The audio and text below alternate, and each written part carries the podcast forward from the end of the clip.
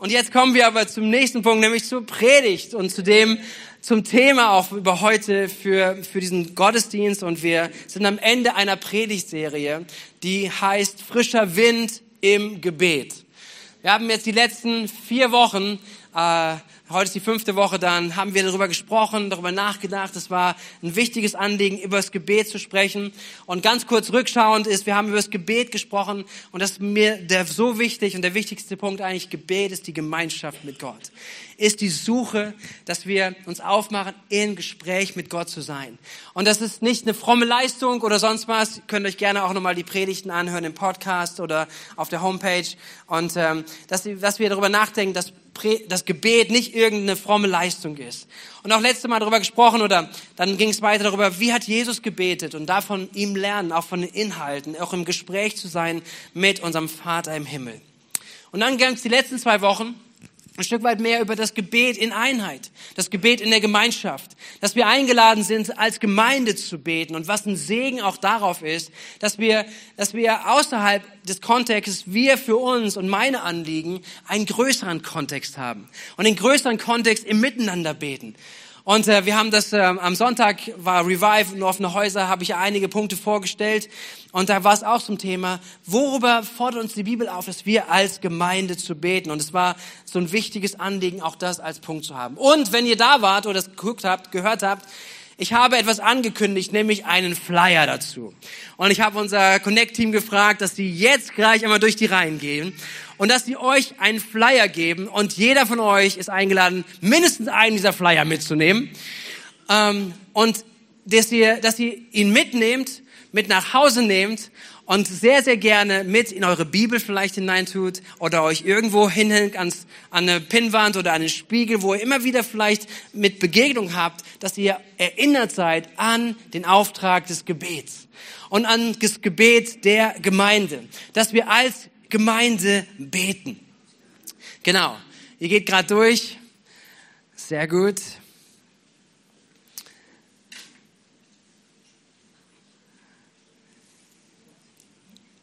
Mir ist wichtig, dass ihr das wirklich mitnehmt.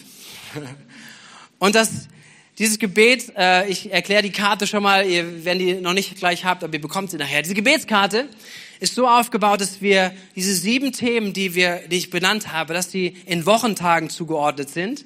Das heißt, man kann es so als einen Gebetsplaner für sich nehmen, zu sagen, hey, mein Sonntag, damit starte ich die Woche. Das nehme ich vielleicht als eine Gebetsüberschrift. Und dann steht da auch KW drauf, also Kalenderwoche. Das heißt, man kann auch ein Thema nehmen, das wir in der Kalenderwoche besonders durchbeten. Und wir beten ja einmal die Woche in der Stunde des Gebets immer wieder ein Thema. Und das ist das Thema, was ihr auch da findet. Es geht immer wieder durch, dass wir Schwerpunkte haben, worüber wir als Gemeinde beten. Und mein, mein wirkliches Anliegen ist, ist, dass wir anfangen, auch in diesem Gedanken mit uns unterwegs zu machen. Dass du weißt, wenn du zum Beispiel diese Karte nimmst an einem Sonntag, dass du weißt, etliche aus der Gemeinde nehmen sich Zeit, vielleicht besonders heute dafür zu beten. Oder am Montag, am Dienstag, am Mittwoch. Dass es Schwerpunkte sind, die wir zusätzlich einfach noch mit hineinnehmen. Und dass du eingeladen bist, auch vom Heiligen Geist dich füllen zu lassen. Was mag denn der Schwerpunkt sein? Wenn es am Mittwoch geht, für die Stadt zu beten dass du dein Herz erfüllen lässt, auf dem Heiligen Geist sagen, was, was ist denn für die Stadt zu beten? Gott, was, was ist dein Anliegen, wofür ich mich heute stark machen kann, auch mitzubeten? Und dass du Gott auch dein Gebet auch gar strategisch mitfüllen lässt. Vielen Dank an das Team, dass ihr das ausgeteilt habt. Haben wir einen großen Applaus nochmal einfach. So genial für die Möglichkeit. Nehmt sie mit, lernt es mit, mit vielleicht ein Gebet zu integrieren und damit unterwegs zu sein. Ich ähm, glaube, dass es etwas verändern wird. Ich glaube, dass das gemeinsame Gebet als Gemeinde etwas verändern wird, weil es eine Verheißung hat in sich. Es trägt was in sich. Und ähm, darüber hinaus natürlich jeder, jeder hat sein Gebetsleben, jeder ist eingeladen, dieses Gebet mit Gott zu vertiefen und auch da seine Gebete hineinzubringen, seine Anliegen zu platzieren und damit unterwegs zu sein, aber auch diesen Blick über diesen Tellerrand hinaus zu haben und zu wissen, hey, unser Gebet ist wichtig. Weil es ist immer wieder da, dass Attacken da sind auf den Glauben. Hey, dass Menschen um uns herum vielleicht herausgefordert sind, durch schwierige Situationen gehen. Und wenn wir aber als Gemeinde es lernen, auch wenn ich nicht jede Person kenne, aber ich kann anfangen mitzubeten.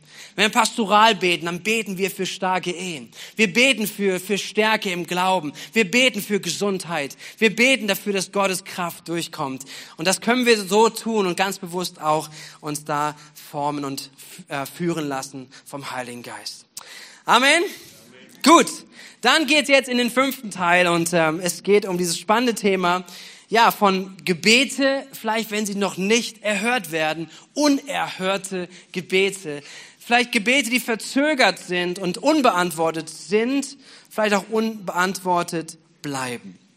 Bevor ich da einige Stichpunkte zu sage, möchte ich uns nochmal wirklich glaubensvoll ermutigen, dass wir erwartungsvoll beten dürfen dass wir echt allen Grund haben mit unseren persönlichen Anliegen und Bitten, dass wir für die Anliegen, die wir da auf den Zettel haben, wo wir beten für Gemeinde, füreinander, dass wir nicht nur irgendwie auch da sagen, ja, ist ja vielleicht auch nicht schlecht, dass man darüber mal gesprochen hat. Ist ja auch nicht ganz schlecht, wenn man das mal auch vielleicht mal im Gebet irgendwann mal gesagt hat. Aber, ah ja, es passiert halt noch nicht sofort und ist noch nicht passiert und das kommt noch nicht. Ich glaube, dass ich uns ermutigen darf, nochmal ganz bewusst, dass Gebet etwas ist, das was Kraft hat, weil Gott Gebete erhören möchte. Amen. Äh, lass uns lesen, Markus Kapitel 11, Vers 24. Dort heißt es, was Jesus sagt an seine Jünger. Er sagt es an uns. Darum sage ich euch, wenn ihr betet, sagt mal, wenn ihr betet, und um etwas bittet, dann glaubt, dass ihr es empfangen habt. Und die Bitte wird euch erfüllt werden, was immer es auch sei. Krass. Das ist eine Aussage. Aber es startet mit dem, wenn ihr bittet. Wenn ihr betet. Es hat damit zu tun, dass wir das nicht vergessen und nicht verlernen und, und nicht einfach wegtun zu sagen, ja, mein Gebet oder meine Bitte, wenn Gott möchte, dann könnte. Nein, nein, es ist die wirkliche Einladung, im Gebet zu sein. Das hat eine Verheißung, die wir hier auch sehen. Gott möchte gebeten werden. Und Gott möchte sogar gebeten werden mit Ausdauer. Es gibt einige Gleichnisse, die Jesus benutzt, darüber zu sprechen, zu sagen, hey, wenn ihr betet, dann, dann sagt nicht nur es einmal kurz und ja, ist nichts passiert, dann höre ich wieder auf, sondern Jesus hat immer wieder Beispiele und Gleichnisse, wo er sagt, bleibt andauernd dran. Ein Gleichnis, wie etliche von euch kennen es, ihr könnt es gerne nachlesen, in Lukas Kapitel 5, ich erzähle es kurz, dass Jesus sagt, direkt im Kontext vom Gebet, sagt er, wenn, wenn, nimm diese Szene, alle sind zu Bett gegangen, alle schlafen und du bist dann zu Hause, hast kein Brot mehr. Und du gehst jetzt zum Nachbarn und sagst, ich brauche Brot, ich bekomme einen Gast. Und, und du fängst an beim Nachbarn zu klopfen. Und der irgendwann völlig genervt und steht auf und sagt, hör mal auf zu klopfen, wir schlafen ja alle. Und er sagt, nein, ich will Brot. Und er sagt, geh weg, ich, ich mach die Tür nicht auf. Ja, alle schlafen schon, ich bin schon in der Unterbox hier, ich kann nicht aufmachen. So, und dann, und dann klopft weiter. Und irgendwann sagt Jesus, wenn er nicht aufmacht, weil er den, den Nachbarn lieb hat, dann macht er wenigstens auf, weil es einfach nur noch nervt. Weil er sagt, der gibt keine Ruhe, bis ich ihm das gegeben habe. Und das ist ein krasses Bild, aber Jesus benutzt dieses Bild, um uns zu ermutigen, vor Gott im Gebet dran zu bleiben. Also er sagt, habt so eine, so eine Haltung. Er sagt, Jesus, ich höre nicht auf. Ich höre nicht auf, dafür zu beten. Ich höre nicht auf, ich sehe es noch nicht. Ich habe es noch nicht erlebt und ich habe da noch ein Anliegen. Ich bleib dran im Gebet. Und das ist die Haltung, die Jesus sagt, mit der Haltung sollen wir vor Gott sein. Sollen wir im Gebet stehen. Und ja, so das ist etwas eine Ermutigung. Und wir, wir dürfen sehen, wie Gebetserhörungen passieren, wie Gott Gebete erhört, Bitten erhört. Ob es in der Bibel beschrieben ist von verschiedensten Wundern, nimmt es die Speisung der 5000. Was macht Jesus? Er dankt dem Vater für diese zwei Brote und drei Fische. 5000 Leute werden satt. Ein Riesenwunder, ein Gebetserhörung, ja. Oder auch im Alten Testament, ob es Elia ist, der betet und drei Jahre regnet es nicht mehr.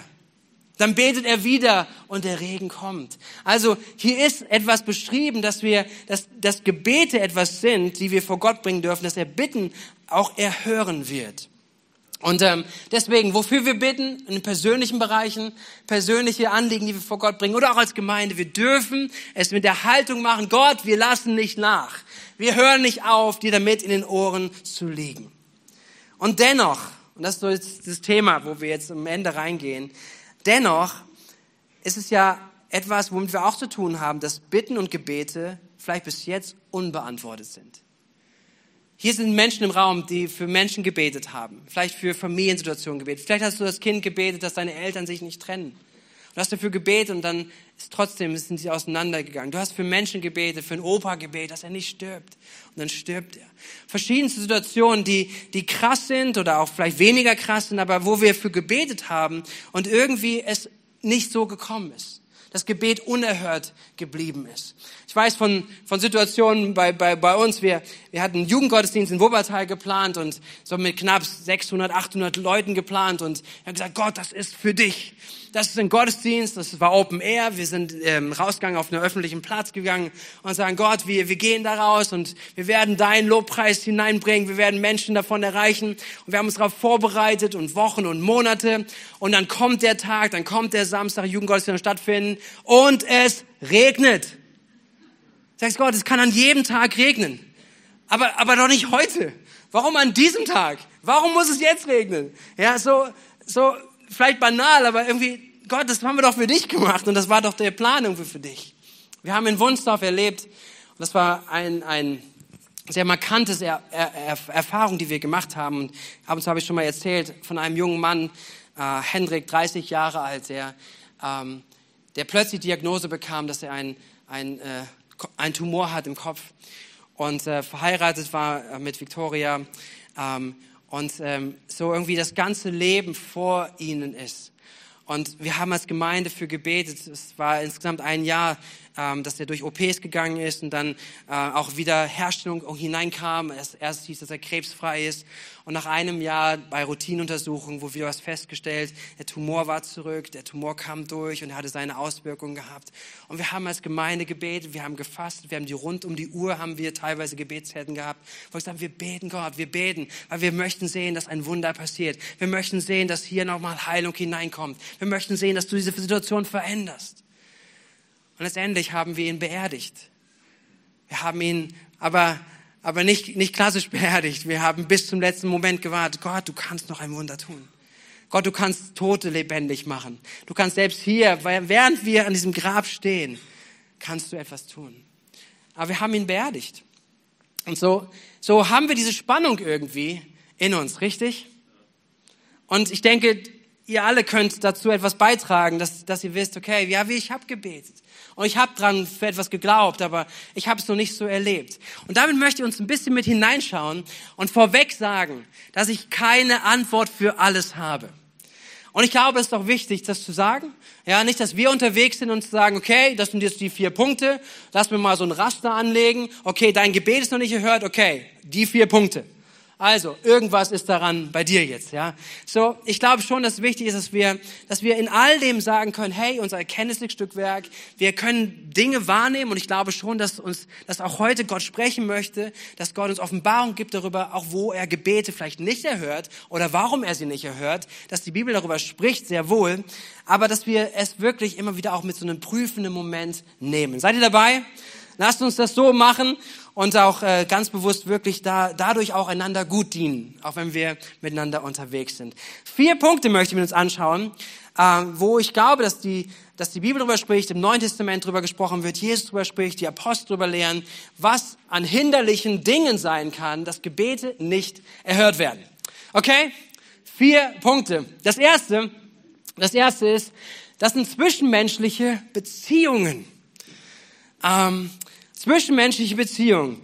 Ein so ein Kontext oder ein so ein Vers, der markant für das ist, ist Markus Kapitel 11, Vers 25, 26. Direkt im Anschluss, wo Jesus über das Gebet lehrt und auch über Erhörung des Gebets. Er sagt er, und wenn ihr betet, wenn ihr beten wollt und etwas gegen jemanden habt, dann vergebt ihm, damit euer Vater im Himmel euch eure Verfehlung auch vergibt. Das ist krass. Hier bringt Jesus eine Dimension rein, dass er sagt, Vergebung, einander zu vergeben, diese horizontale Ebene ist ihm enorm wichtig. Lass uns den zweiten Text kurz gucken. 1. Petrus Kapitel 3, Vers 7, ein Wort des Apostel Petrus ähm, an Ehemänner in dem Kontext, aber es macht das Prinzip deutlich. Entsprechend gilt für euch Männer. Bezeugt euch im Zusammenleben mit euren Frauen verständnisvoll und nehmt auf ihre von Natur aus schwächere Konstitution Rücksicht. Sie sind ja auch Gottes Gnade, aus, durch Gottes Gnade Erben des ewigen Lebens, genau wie ihr. Respektiert und achtet sie also, damit die Erhörung eurer Gebete nichts im Weg steht. Alle Frauen sagen Amen. Sehr gut. Wäre auch gut, wenn noch ein paar Männer Amen sagen. Hey, hey hier, ist, hier ist krass, hier ist ein Zusammenhang, den wir hier entdecken dürfen, äh, von, von Gebet und auch erhörendem Gebet, dass, dass es zusammenhängt in der Beziehung oder in der Beziehung, wo wir miteinander unterwegs sind. Das heißt, wo wir, wo wir vielleicht in Unvergebenheit, in Bitterkeit, in verschiedensten Konstellationen sind, auch im Miteinander oder ja mit, mit Menschen dieser Welt um uns herum, da ist etwas, was Gott tangiert.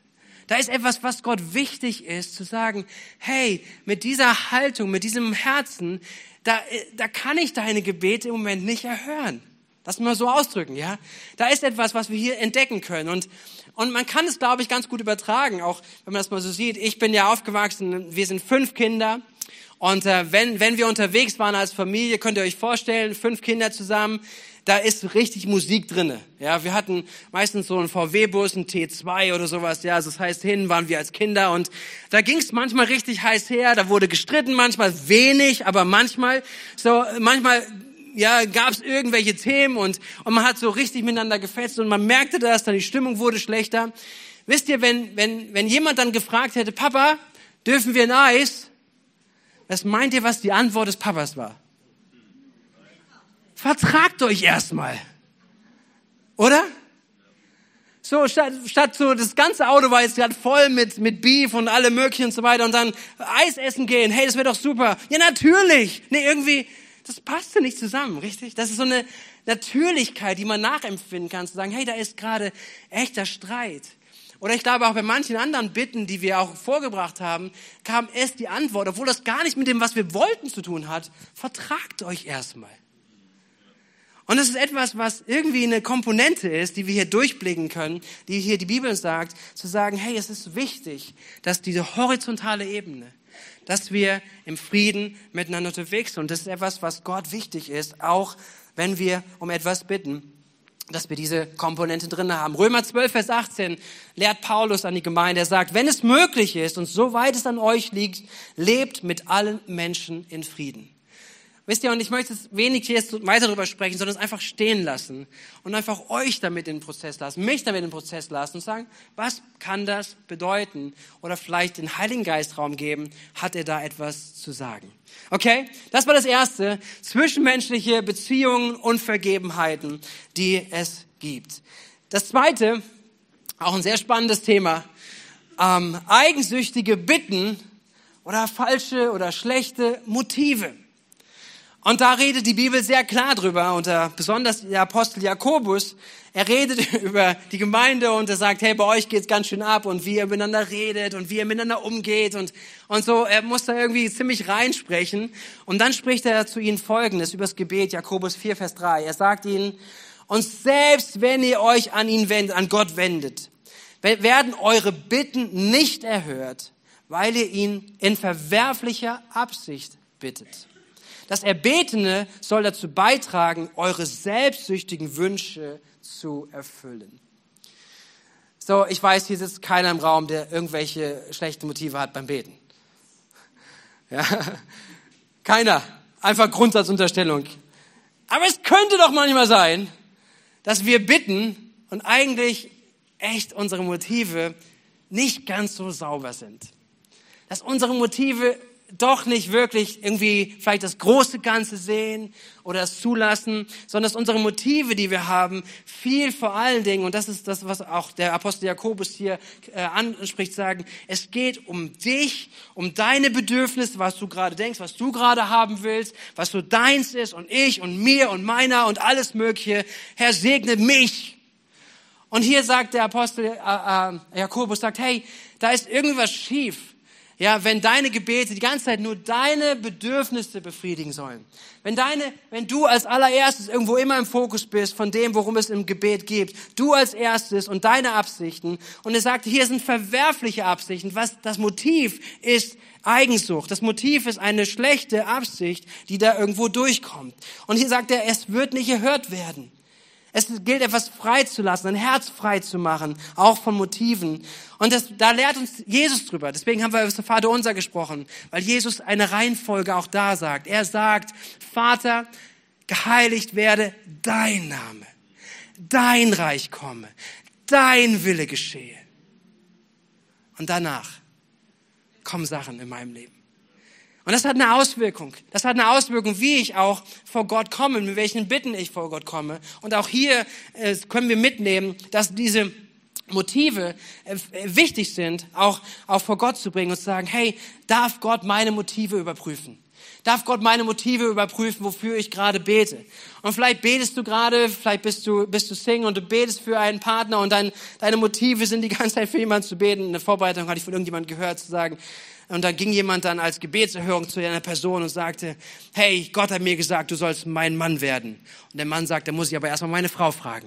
So, ja, so, dass du merkst, so, ja, so, welch, was war das Motiv jetzt gerade dahinter? So, wo, wie beten wir denn füreinander?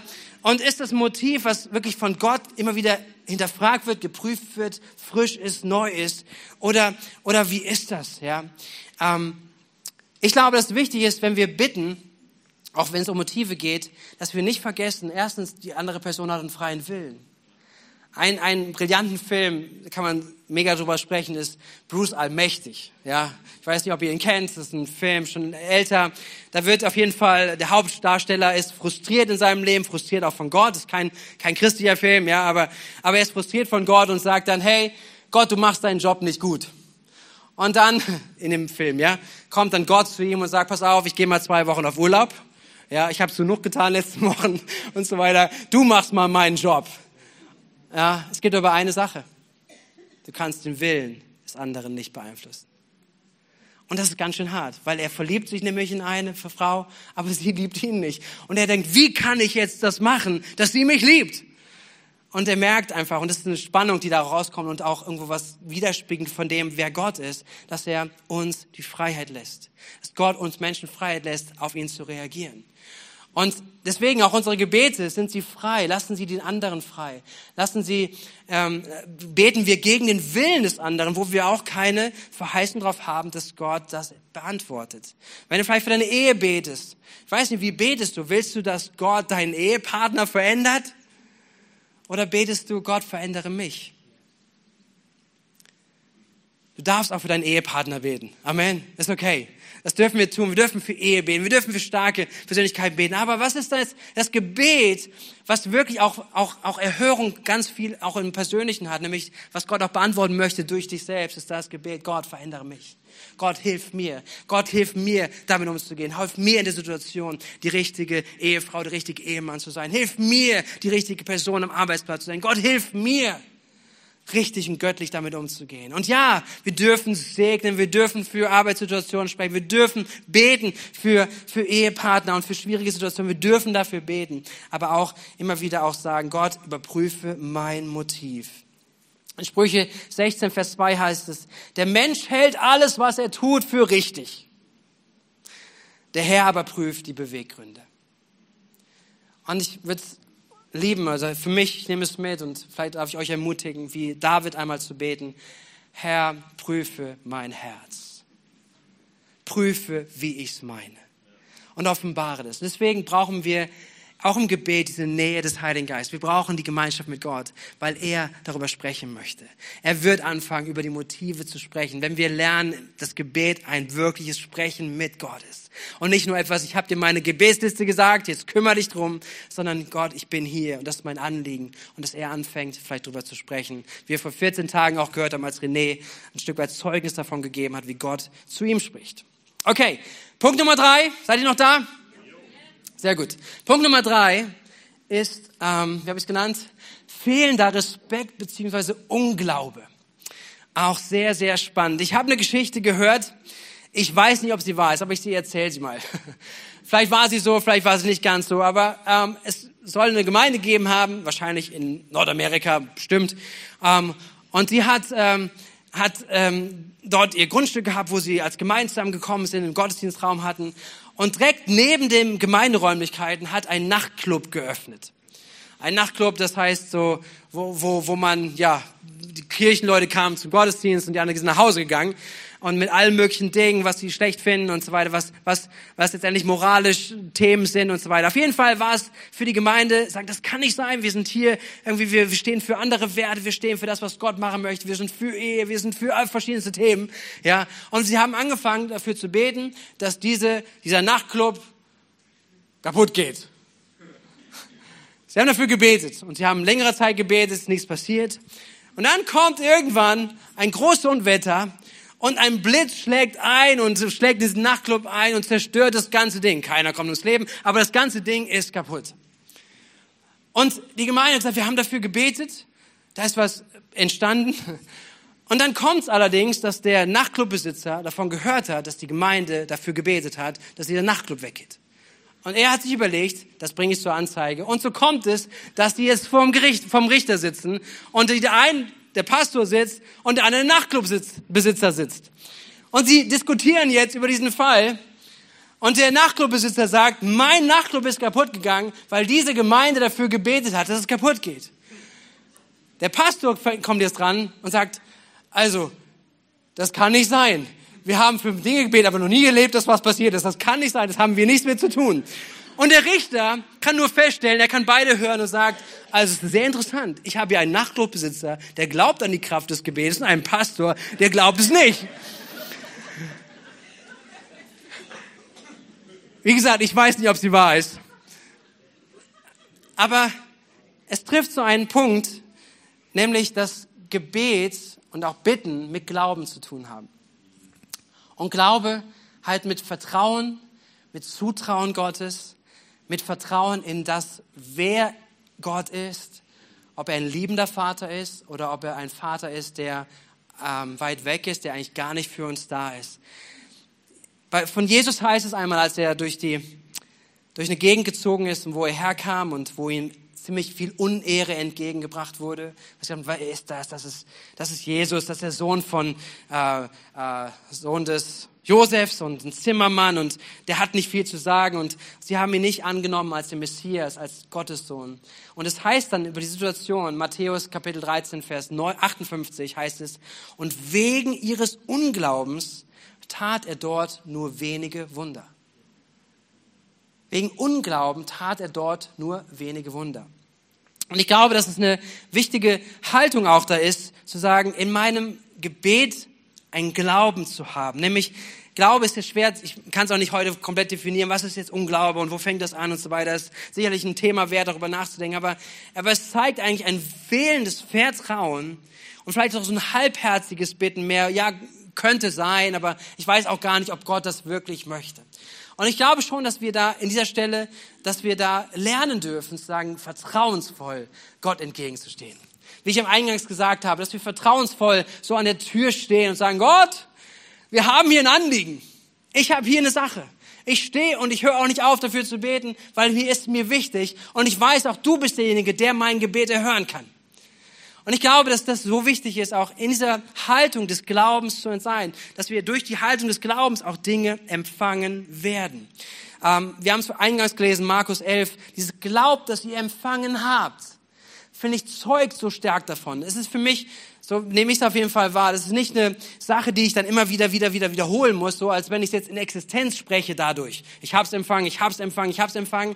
Ich glaube an eine Form auch von Proklamation, ja, aber, aber zu sagen, ich habe es empfangen, weil ich weiß, wem ich gehöre.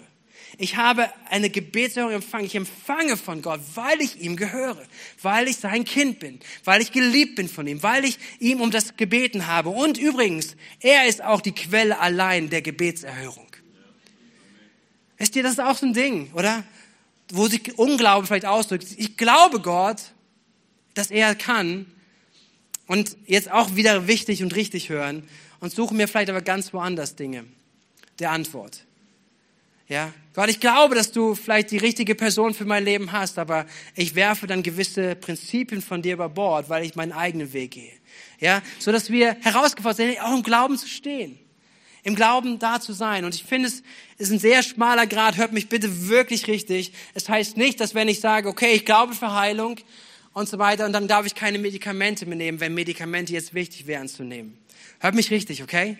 Ich glaube nicht, dass es etwas ist, wo wir, wo wir einfach nur sagen können, ja, bekenn nur, bekenn nur und ich glaube und ich halte daran fest und so weiter. Und deswegen, wenn ich jetzt anfangen würde, ein Medikament zu nehmen, dann bin ich im Unglauben. Ich glaube, dass hier wirklich, wirklich wichtig ist zu sagen, hey, ähm, was ist auch ein Reden Gottes, auch in Gemeinschaft miteinander zu sein, vielleicht auch über, auch zu hören, auch miteinander, auch äh, weise Ratgeber auch zuzulassen und zuzuhören. Aber mir ist wichtig zu sagen, dass diese der Glaube etwas ist, dass wir sagen, Gott, wir trauen es dir zu. Gott, wir wissen, dir ist nicht so möglich. Meine Situation ist hier nicht unmöglich. Und ich höre manchmal Leute sagen, sagen, ja, ich habe Schmerzen in meiner Schulter. Und ich sage, hey, hast du schon mal dafür gebetet? Ah, das ist zu klein für Gott. Ich sage, nein, es ist nicht zu klein für Gott. Es ist etwas, wofür wir ihn bitten dürfen. Mit all unseren Anliegen dürfen wir zu ihm kommen. Okay, jetzt habe ich schon mal drei Überschriften genannt ja, irgendwie Beziehungen oder auch Unvergebenheiten. Das zweite ist ähm, die, die Frage von eigensüchtigen und falschen Motiven und jetzt auch vielleicht Unglaube. Und wenn du es mal kurz durchgehst für dich, ja, okay, eigentlich, ich bete gerade für Sachen, ich habe gerade ein Anliegen und meine Beziehungen sind irgendwie soweit geklärt oder auch, ähm, ja, ich, ich habe ein gutes Motiv auch, wofür ich gerade bete.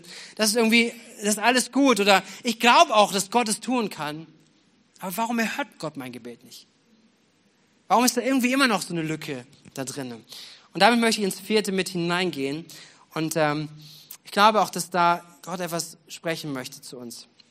Nämlich das vierte ist Gottes Absicht und Gottes Wille. Ähm, Gottes Absicht und sein Wille. Wir lesen bei dem Apostel Paulus ähm, der beschreibt einmal sein Leben äh, in einer sehr krassen Art und Weise, nämlich dass er durch alle möglichen ähm, Sachen hindurchgeht. Er sagt, ja, ich habe so und so oft Schiffbruch erlitten, ich bin, äh, ich bin gepeitscht worden, ich, er ist gesteinigt worden. Alle dachten, dass er tot wäre. Also kannst dir vorstellen, ungefähr wie er ausgesehen haben muss, okay? Also es war nicht dann so easy und so weiter, ach, da hat er so getan und so weiter. Also er sah aus wie tot. Sie wollten ihn beerdigen, brachten ihn aus der Stadt raus und er war nicht tot, er hatte es überlebt. Aber er muss als Mann sehr wahrscheinlich sehr, sehr, sehr entstellt worden sein. Mit Narben, mit, mit allen möglichen Themen, die er in seinem Leben auch sichtbar gekennzeichnet hatte. Ähm, so, Paulus ist jemand, der Leiden kennt. Und dann spricht es auch davon, und das lesen wir gleich, dass er einen Stachel im Fleisch hat.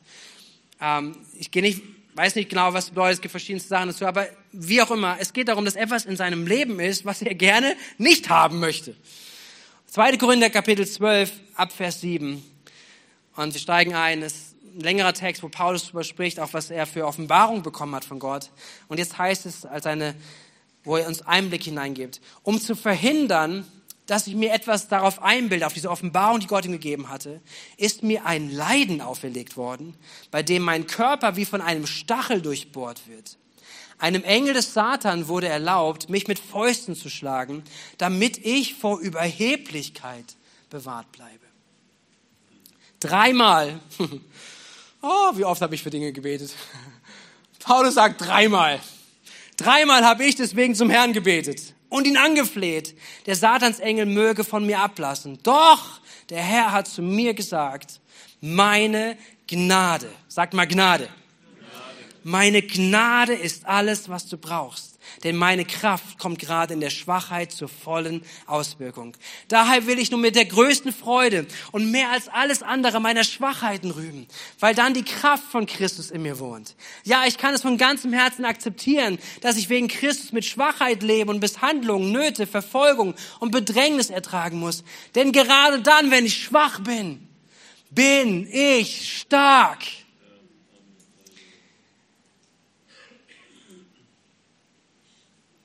Und es ist so ein krasser, eine krasse Spannung. So eine krasse Herausforderung. Sagen, lieber Gott, Vater im Himmel, bitte nimm was weg. nimm Krankheit weg. Nimm das weg, nimm die Situation weg. Gott, es ist doch in deinem Wille. Und zu merken plötzlich, sie wiederzufinden, zu sagen, Gott tut es noch nicht, Paulus sagt es hier. Und Paulus gibt uns hier eine Offenbarung in dem, was er erlebt hat. Dass Gottes Geist ihm spricht und sagt, meine Kraft, meine Gnade ist genug für dich. Und es ist nicht etwas, wo er dann sagt, okay, oh, das ist aber ganz schön wenig und ich weiß aber nicht, wie ich mein Leben weitergestalten soll, sondern er hat diese Gnade zum Motor seines Lebens gemacht. Zu sagen, wenn ich die Gnade Gottes habe, wenn ich die Akzeptanz Gottes habe, wenn ich die Kraft des Heiligen Geistes in meinem Leben habe, dann habe ich alles, was ich in meinem Leben brauche. Ist mein Leib aufgerieben? Sind Krankheit und Nöte da? Sind Herausforderungen in meinem Leben da? Ja.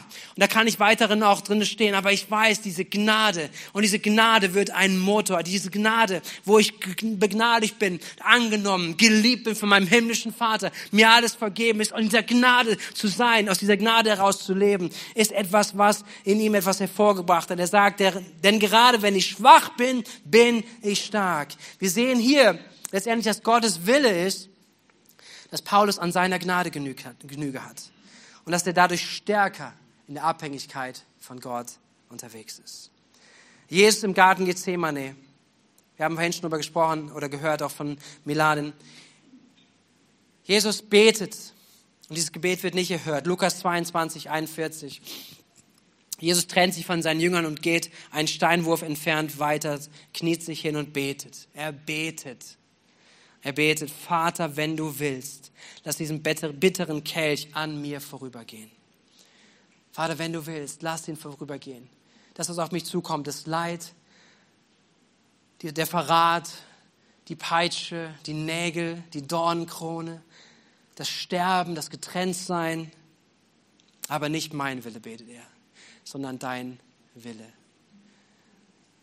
Gottes Wille ist in dem Moment, dass Jesus zum Retter dieser Welt wird.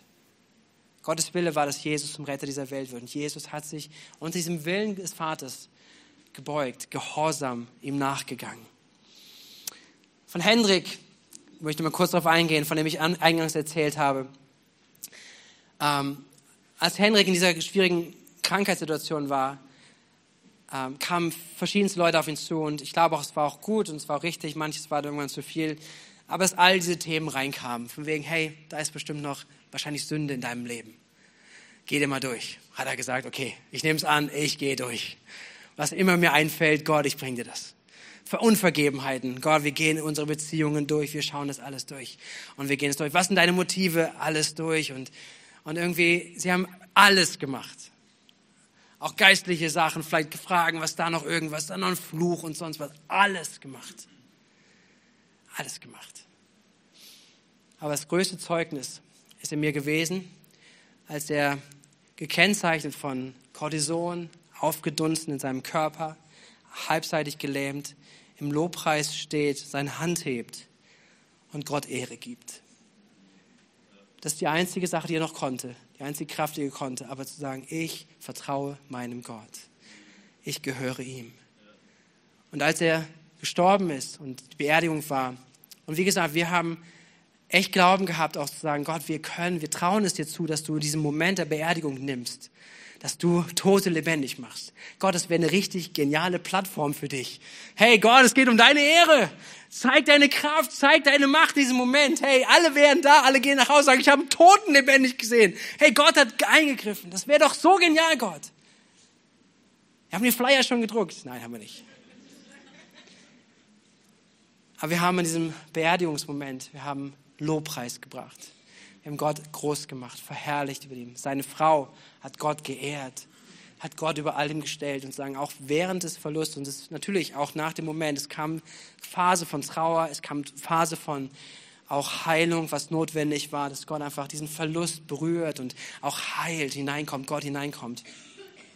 Aber dass in dem Allen er so ein starkes Zeugnis geworden ist, ein starkes Zeugnis für Jesus, ein starkes Zeugnis für die Gnade, die in ihm ist, in ihm war. Und Menschen auf der Beerdigung das gehört haben, dass Jesus lebt, dass Jesus rettet, dass Jesus heilt, dass Jesus neu macht. Hunderte Menschen waren, glaube ich, da, haben es gehört. Und das ist etwas, wo, wo wir vielleicht in dieser Spannung sind. Kannst du nach vorne kommen? Wo wir in der Spannung sind Vielleicht auch fragen am Ende, macht es denn einen Unterschied, ob ich überhaupt bete? Wenn am Ende sowieso das kommt, was Gott doch möchte, dann brauche ich doch gar nicht beten, oder? Wenn Gottes Wille doch darüber hinaussteht.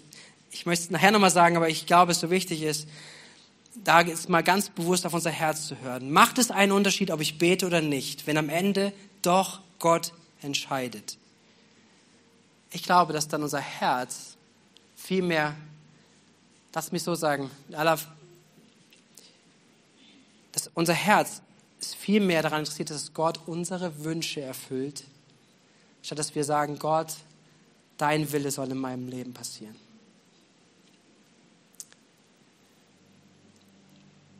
Ganz, kein, wie gesagt, keine Antwort für alles Themen, keine Antwort für alle Fragen, die wir haben, auch im Thema von Gebet.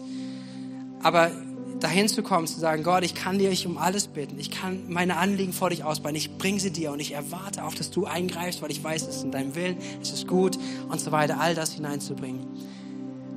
Und dann aber sagen zu können, oh Gott, nicht mein Wille, sondern dein Wille geschehe. Du hast den größeren Plan. Du hast den größeren Blick. Dass wenn es nicht so vielleicht kommt, wie ich es mir gerade erwünsche, wie ich es gerade will, wie ich es gerade brauche, ich sage, Gott, du bist nicht nur ein Automat, der meine Wünsche zu erfüllen hat und wenn es nicht macht, bist du schuld, sondern ich sage, Gott, ich vertraue mich dir an. Ich platziere mein Leben in dir. Ich sage, Gott, du bist mein Herr, du bist mein König, ich bin dein geliebtes Kind, deswegen habe ich Freimütigkeit für alles zu beten. Wir haben die, er die Ermutigung, dass wir beten dürfen um alle Dinge. Wir haben die Ermutigung, dass wir Gebetserhörung sehen werden, weil Gott gerne Gebet erhört. Und dennoch sagen dürfen, Gott, auch in dieser Spannung, dein Wille geschehe. Ich liebe dieses Bild aus dem Alten Testament. Daniel, seine Freunde, Shadrach, Meshach und Abednego im Feuerofen, weil sie nicht sich beugen vor, den, vor dieser Götzenstatue, den sie anbeten sollen. Sie sagen, wir beugen unsere Knie nicht vor irgendwas anderes als vor Gott. Und auch auf die Gefahr hin, jetzt zu sterben, in den Feuerofen geworfen zu werden, sagen sie, wir werden es nicht tun. Und der König kommt nochmal zu ihnen und sagt, hey, wisst ihr was, Jungs? Ihr seid ganz schön mutige Leute. Aber ich wollte euch nur sagen, ihr werdet sterben. Ihr seid jetzt Helden und so weiter. Aber was auf euch zukommt, ist, ihr werdet gleich in den Ofen geworfen. Ihr werdet sterben. Und sie antworten. Sie antworten sinngemäß. Sie antworten zu diesem König und sagen, wir wissen, dass unser Gott uns retten kann. Und selbst wenn er es nicht tut, wir werden uns nicht vor diesem Götzen beugen. Könnte Gott nicht einfach das ganze Szene ändern und den König weg und all das könnte Gott nicht einfach Feuer vom Himmel fallen lassen? Dass die Situation gar nicht da ist und gar nicht braucht, dass der Glaubenskampf vielleicht auch da dem bis zum letzten irgendwie durchzugehen. Könnte Gott es nicht einfach wegnehmen? Ja, er könnte es. Aber selbst wenn er es nicht tut, das ist die Aussage, die sie haben, selbst wenn er es nicht tut, wir werden unsere Knie nicht vor jemand anders beugen als vor Gott. Wir wissen, er kann. Und liebe Gemeinde, ich wünsche uns, dass, dass wir diese Haltung haben. Wir wissen, Gott kann. Wir wissen, Gott kann. Wir wissen, Gott ist nichts unmöglich. Deswegen lassen wir nicht nach dem Gebet. Deswegen vielleicht sind wir noch mal mehr sogar ermutigt zu sagen, hey, er möchte ja viel mehr auf unsere Bitten hören. Vielleicht bitten wir viel zu wenig. Vielleicht sind wir viel zu wenig daran interessiert eigentlich, dass Gott was tut. Hey, wie können wir das Level hochbringen? Auch auf die Gefahr hin, dass vielleicht nicht jedes Gebet erhört wird. Aber dennoch, in allem nicht die Gefahr, sondern unser Vertrauen zu Gott darf enger werden, tiefer werden wirklich in ihn gegründet sein. In Jesu Namen. Jesus ermutigt uns und damit möchte ich eigentlich uns gleich zum Gebet leiten. Lukas Kapitel 11 noch einmal, Vers 9 und 10. Darum sage ich euch, bittet und es wird euch gegeben. Sucht und ihr werdet finden. Klopft an und es wird euch geöffnet. Ähm, denn jeder, der bittet, empfängt und wer sucht, findet und wer anklopft, dem wird geöffnet werden. Und jeder, der sucht, jeder, der Gott als Retter sucht, wird Gott als Retter finden. Jeder, der Gott wirklich sein Leben anvertraut, wird finden, dass Gott anfängt, in seinem Leben etwas zu machen. Und das ist die Garantie, ja, darauf lege ich mich fest, die ich jedem Menschen geben darf. Wenn du Gott als Retter suchst, wenn du Gott, wenn du jemand bittest, dass er deine Sünden vergibt, Gott lässt sich finden. Gott lässt sich finden. Egal was deine Geschichte ist. Egal wie weit weg du bist von Gott. Egal wie weit du ihn abgelehnt hast. Egal was du in deinem Leben für Dinge getan hast. Gott lässt sich finden. Gott möchte von dir, dass du ihn findest, dass du ihn suchst. Und er möchte gefunden werden. Es wird, das wird sich das kann ich garantieren. Diese Suche wird Gott beantworten. Das ist die Verheißung, die wir haben. Nicht ich garantiere das, sondern das, was die Bibel uns sagt, dieses Zeugnis der Bibel. Und für alles andere, auch da, wo, wo wir vielleicht Fragen haben, wo Dinge offen sind, da dürfen wir uns mit diesen Themen komplex vielleicht auch beschäftigen. Diese Fragen können uns helfen, auch manche Dinge durchzugehen, im Gebet zu sein und Gott drinnen zu entdecken. Amen. Spannendes Thema. Komm, lass uns auch gemeinsam noch aufstehen.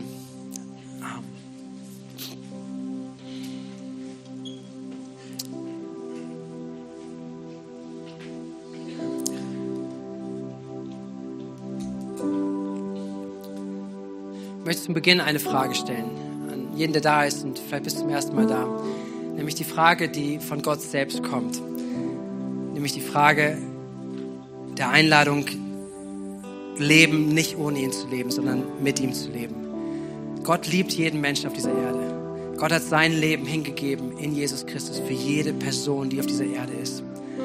Und was er möchte, ist, er möchte mit jeder Person in Beziehung sein. Er hat den Weg dazu frei gemacht, dass Jesus alle Schuld, alles, was uns trennt von ihm, auf sich genommen hat, einen Preis dafür bezahlt hat.